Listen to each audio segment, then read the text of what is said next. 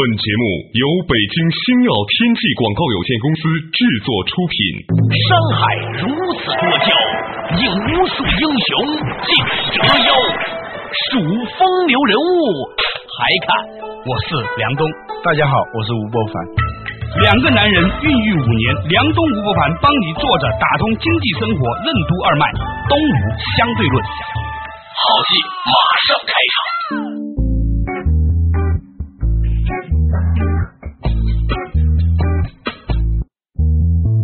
作者打通经济生活任督二脉，大家好，欢迎收听今天的东吴相对论，我是梁东，对面的依然是二十一世纪商业评论主编吴伯凡，伯凡你好，大家好。作为两个在娱乐文化界的奥特曼，是吧？嗯。您最近在看什么比较过时的电影啊？我住的那个地方比较偏远嘛，啊，经常不知道城里头在放什么电影。嗯。最近呢，发现一个地方，就回家的必由之路啊，要经过一个中国电影博物馆。对，啊，那个地方后来才知道是北京最新的电影都要在那地方放。我以为博物馆就是放老片的呢，它是以新片养那个博物馆。对，啊这是这样一个模式。昨天啊，我经过的时候，又偶然就是看了一个电影，真的是不知道外面在谈论什么电影。一去了以后呢，他只放一个电影，叫《诸神之战》。呃，我看了看了。回来以后问别人，据说这是一个很流行的电影，北美票房第一的阿凡达的原班人马演的这部电影，对不对？幸好这电影马上就要下画了，否则的话呢，还有这个为它做推广嫌疑，是吧？嗯。美杜莎能让每个和他目光相对的男人变成石头，帕修斯靠什么方法杀死了美杜莎？电影《诸神之战》讲述的帕修斯杀死美杜莎的故事，对信息社会有什么启迪？半神在西方文化传统中为什么是一个固定的原型？半神为什么能在西方文化中扮演着救世主的角色？欢迎收听《东吴相对论》，本期话题：信息化的力量。这个电影，你觉得有没有必要在我们今天的话题里面稍微聊一聊呢？要聊呢，也还是可以聊的，是吧？离经济生活远一点。他讲的是很古很古的事情，古到那个希腊奥林匹斯山上的那些诸神间的故事。我觉得可以跟大家补补课。其实呢，咱们呢对这个方面呢，其实理解的很少很少的。嗯嗯。啊，奥林匹斯山跟奥林匹克有什么关系啊？当然有关系了。这个希腊的这个奥林匹克运动会，它实际上都是带有宗教含义的嘛。嗯。我们作为现代人办一个活动，办一个世博会。办一个什么什么，那就是办就行了嘛。但是古代的一些大的活动，它都是师出有名的，呃，而且呢，往往是跟神是有关系的。搞得像世博会师出无名一样。我说的意思就是说，它一般都是有很厚重的宗教背景。比如说，我们今天谈论希腊悲剧，以为它就是一种文艺演出嘛？对，不是，它是为了祭奠这些神灵啊，嗯，而举行的一个仪式。这个仪式上要演出一个。剧目，嗯啊，它也是宗教性的。西方所有的这文化传统，我们今天听交响乐是吧？你以为就是一个纯粹的文艺的类别而已嘛？嗯。但是交响乐它的真正的起源，它是在教堂里头。为什么会有交响乐？对呀，为什么会有呢？我们中国的音乐啊，都是线性的音乐，而且基本上独奏的音乐占非常大的成分，对，很少有合奏的。但是在是吗？在礼记里面不是那个？你看那孔子他们那个年代拿很多这个编钟来当当当吗？差别就是呢，就在中国的远古音乐啊，就孔夫子讲的那个韶乐、三月不知肉味啊，嗯，那些音乐呢，实际上都是宗教音乐，对，都是跟祭祀有关的，对。但是后来呢，我们现在听到这些音乐啊，它都是跟文人的那种状态有关，对，它更文艺化了，就是变成一种纯粹抒情的音乐。所以现在那个我们听到什么二二泉音二泉音乐啊，瞎子阿炳啊，对吧？对。它是表达个人情感的这种东西比较多，但是西方的那个交响乐，它还是带有这种教会背景的啊。哎，那我们绕了这一圈，其实想说明这个故事来源于很久很久很久以前。呃，它是希腊神话的内容。简单的说，对，我不知道具体内容，一看发现这个故事我早就读过了。嗯，而且我还真专门分析过。十几年前我写一本书叫《孤独的狂欢》，那里头呢就专门分析了。一个故事就是帕修斯的故事，对，帕修斯杀这个梅杜莎的故事。这帕修斯和梅杜莎之间的关联性，它和这个诸神之战这个电影什么关系呢？这个电影它的主人公就是帕修斯，哦，就是那个故事，啊，就是那个故事。因为很多朋友没有看过，我们是不是花一点点时间，你跟大家讲讲它是个什么事情呢？帕修斯呢是宙斯的儿子，在凡间的儿子。宙斯是一个诸神当中最大的神，是吧？神中之神，王中之王，对是这么一个人。他一个特点就是比较花心啊，经常的微服私访啊。作为一个神呢，他到处到人间来那个寻找人间的爱情。这个帕修斯呢，就是他跟一个王后生的儿子。这个故事的情节其实是比较复杂的，我们简单的描述一下他的这个帕修斯是一个什么样的人，他做了一些什么样的事啊？他是一个半神，就是神跟人生的孩子。希腊神话里头把这种叫半神。对，实际上这种类型在西方的文化传统当中呢，后来成了一个固定的一个原型。嗯比如说基督教里头的耶稣，对实际上也是一个半神，对就是一神一人。对啊，他的母亲是人，他的父亲是神，是这样一种角色。所以呢，他有人的弱点，人的有限性，同时他也有神的那种能力啊。他如果他发挥的好的话，他就是拥有神的力量。对，这种半神啊，在西方的这种神话里头啊，往往是带有某种救世主的那种角色，因为他是一种连接凡间和神界的一个戒指，也算是一个媒介吧。对嗯，神呢是一般不直接管人的事物，但是这种半神呢，它是带着人的痛苦啊、人的局限啊、人的焦虑去奋争，同时呢，他带有神的力量。所以呢，这样的角色呢，往往是扮演着一种救世主的角色。对。啊，所以后来的原型发展出了我们超人啊、蝙蝠侠、青蜂侠、金刚侠。嗯你后来看到一堆这样的人，其实都是有他背后的一个逻辑或者说神话原型的。对对，是吧嗯对对，就是当一个灾难出现的时候，嗯，当一个困境出现的时候，半人半神的角色就会出来帮助人类渡过难关。这有啊势力人士。然后这部电影讲什么呢？具体的那个情节啊，确实很复杂。我在这复述的时候，既不精彩，而且呢也没必要。嗯，在里头呢，我就跟大家分享一下我当时是怎么分析帕修斯是怎么杀死这个梅杜莎的。对，梅杜莎呢本来是个美女，后来呢是受了诅咒，受了诅咒以后呢，她变得非常丑陋凶恶。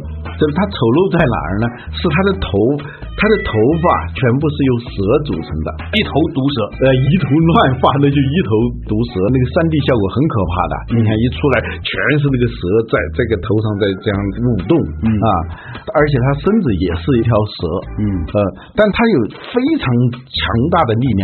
这个力量表现在哪儿呢？你要去战胜它，几乎是不可能的。为什么呢你要战胜它，你要跟它面对。对，但是只要你一面对它，你的目光跟它的目光一旦交汇，嗯，那么你就会变成石头。哦，对，他就是他不用杀你，他的武器就是眼睛。只要你一个眼神肯定，我的爱就有意义，是吧？一个眼神肯定嘛，是吧？对你就变成石头了。啊、就现在说的这种来电呐啊来电呢，你是坠入爱河，那个他不是坠入爱河，就是坠入死亡了。对，所以就没有可能去战胜他。嗯，这个在这个电影里面也有这个情节嘛？对啊，嗯然后呢？这个帕修斯后来是怎么把他给杀掉的？嗯，是别人给了他一个盾牌。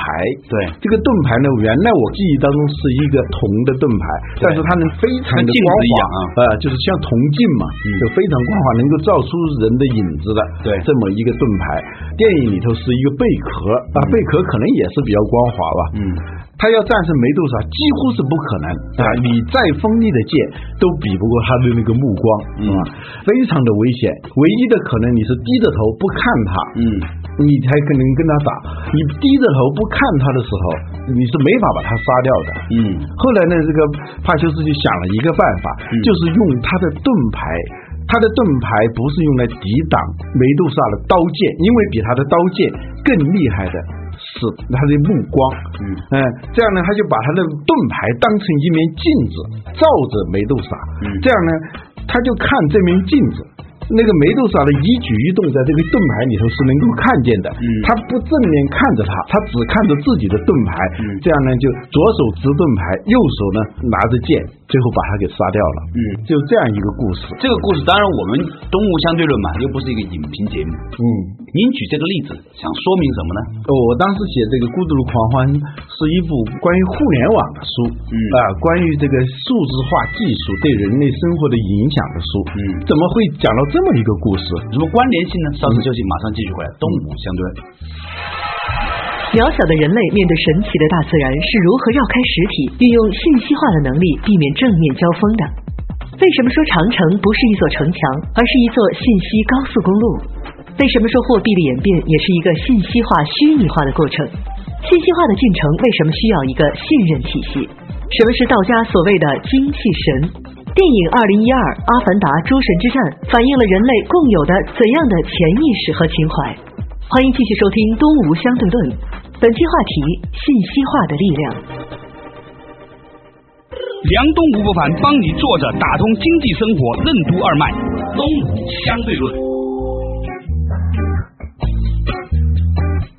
作者打通经济生活任督二脉继续回了东吴相对论。刚才的老吴呢，用他这个深沉的声音跟我们分享了一个《诸神之战》里面的一个故事情节。话说帕修斯呢是用一个盾牌当做了镜子，然后呢镜子当中反射杀死了那一个梅杜莎。梅杜莎呢眼神很厉害，所以呢他必须要通过镜子呢不看他的眼睛。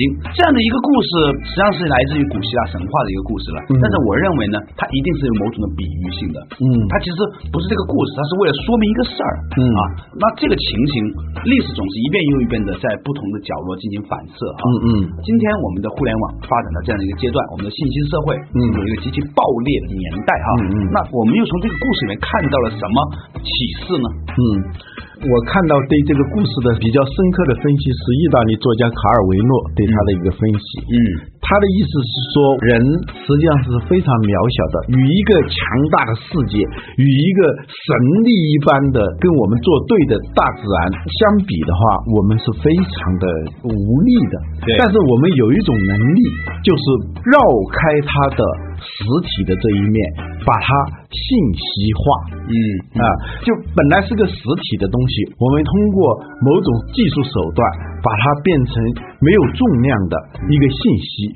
我们通过掌握这个信息，最后来战胜这个我们实际上无法正面战胜的一个力量。嗯，对其实人类的信息化能力就是虚拟化的过程。对呀、其实呢，他这时候呢，就是把梅杜莎给虚拟化了，对，变成一个他镜子当中的一个影像。哎，当成一个影像，通过这个镜子来掌握他实际的动态的信息，然后通过对这个信息的反应，他战胜了他。就正面进攻是不可能的，但是通过信息化这种侧面的方式来最终战胜他。但是我的问题就来了，就是说，像这样的事情在现实中发生过吗？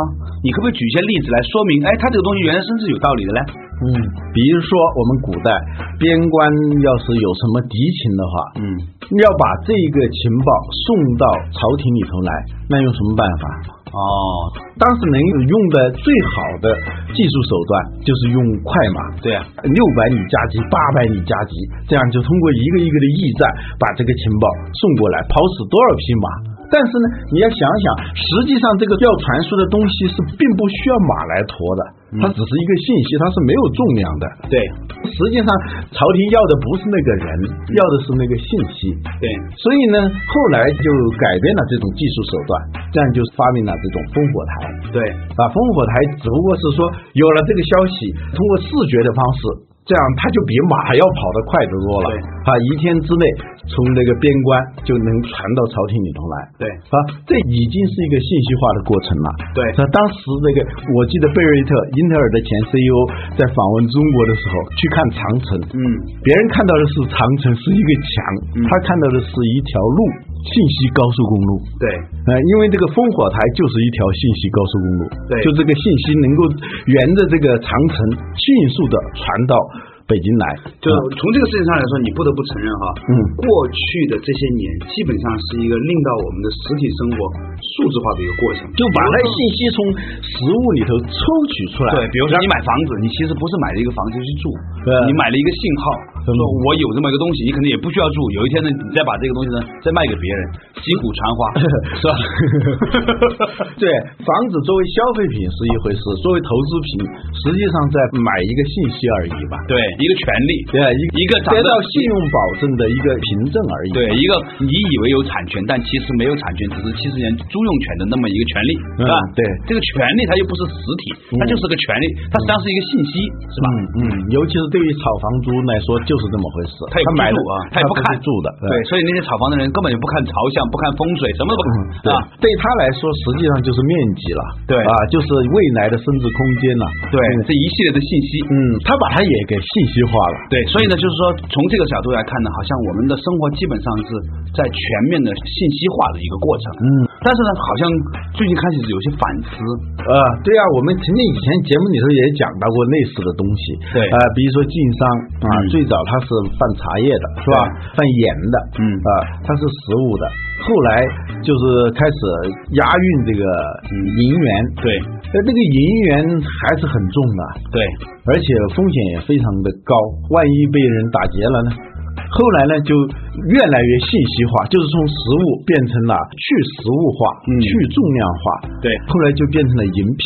对因为实际上银元它的本质是信息、啊，是关于财富的信息。对那么用银票就可以代替了。对啊，一个银票放在口袋里头你送过去，它在效果上就跟你压了几车银元是一样的。对，实际上整个叫信息化的问题哈，你发现它都有个共同特点，嗯不管是炒房子也好，你把嗯银票这样转过去啊，它有一个所谓的信任关系，对就所有东西是我之所以愿意现在花钱买这一堆房子，嗯你不住的原因是我相信这个房子已经在法律上是属于我的了，我将来有一个权利把它卖出去，或者说我这个银元大家都在同一个信任体系下，别人为什么要买你这个房子，也是因为相信这个房子会增值的，对所以说相信它是有实际价值的。所以在这个事情上来说，我觉得有趣的地方就来了，嗯就是说，如果一个社会哈，呃你要建立一种去重量化的一个社会，嗯啊，叫信息化社会，因为信息才低碳环保嘛。嗯一旦你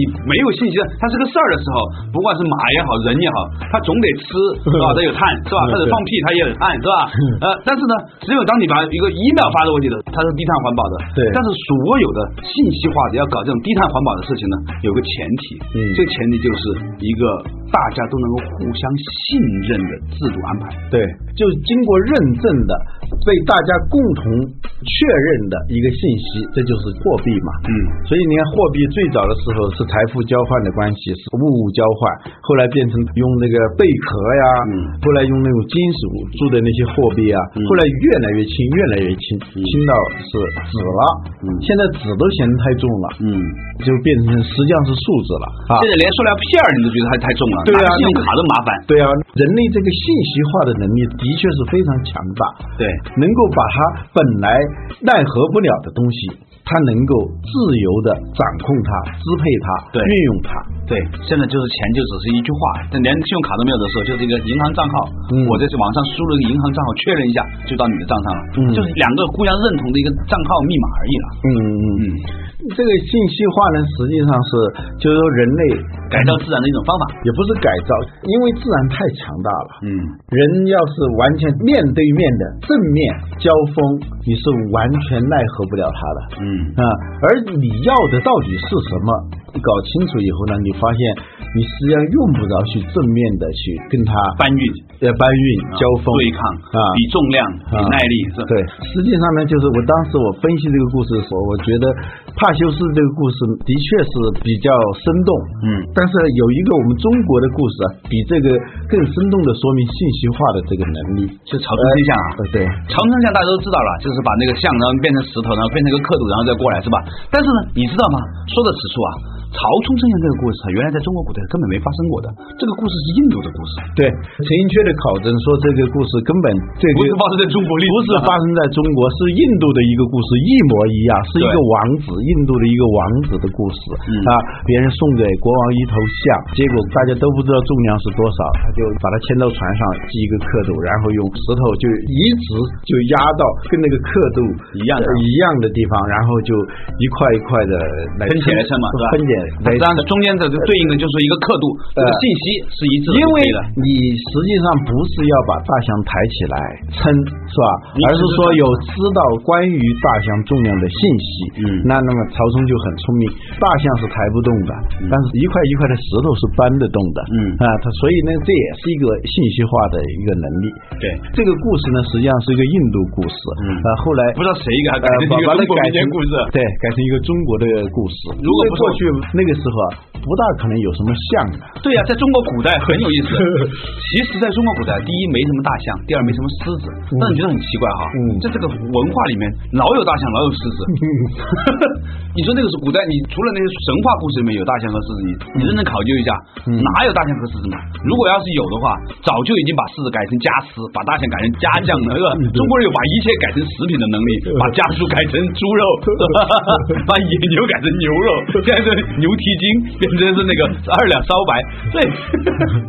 所以呢，就是你刚才讲的这个这个信息化的过程啊，我觉得有一个特别有意思的呼应，你知道吗？嗯。道家里面讲这个精气神呐、嗯。我以前一直都不知道什么叫精气神，嗯。结果呢，后来呢，有一天呢，我跟那个重庆金云山那个道长讲了，他讲的很清楚，他精就是物质，气就是能量，嗯。神就是信息，啊所以呢，所谓的炼精化气、炼气还神的目的呢，就是把自己的物质变成自己的能量。这个咱们都知道，每天你失去的米和饭，最后百分之九十九都变成了能量，而不是变成你的肉的一部分。你气下面有个米字嘛？对，关键是说怎么样把你的能量啊，嗯转化成信息。嗯这个事儿有时，就是你的神明，就意识和信息、和你的这个能量之间什么关系？嗯以前我们是不知道的。后来呢，中医里面有些医案呢、说这个人啊，当他能量不足的时候，他就会胡言乱语。嗯事实证明也的确是这个样子，就有些人长期不吃饭，饿晕了，他真的会产生幻觉，你知道吧？饿晕了之后会产生幻觉啊，嗯所以这个就是能量就产生的信息了。嗯，我看完这个电影，我就在想，为什么美国人最近频频的拍这一类电影？啊？这个是《阿凡达》的原班人马嘛？嗯这个男主人公演帕修斯的就是《阿凡达》的那个主人公嘛？对对包括二零一二，对啊，这样一些电影，我们以前也分析过这样的电影。为什么美国就现在频频的拍这一类的电影？除了它个商业的考虑，我们以前说过，在商业上你想取得成功，你必须要触及人们的那种最隐秘的情感，你必须要触及人们的潜意识啊。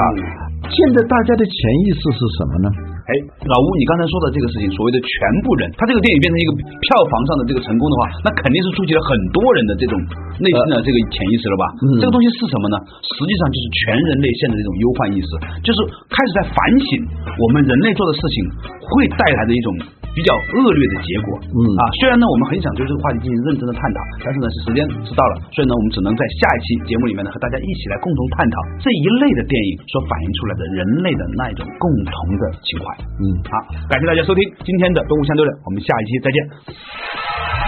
为什么二十一世纪的前十年是人类忧患意识日益严重的十年？为什么人类要对自然保持谦卑和敬畏？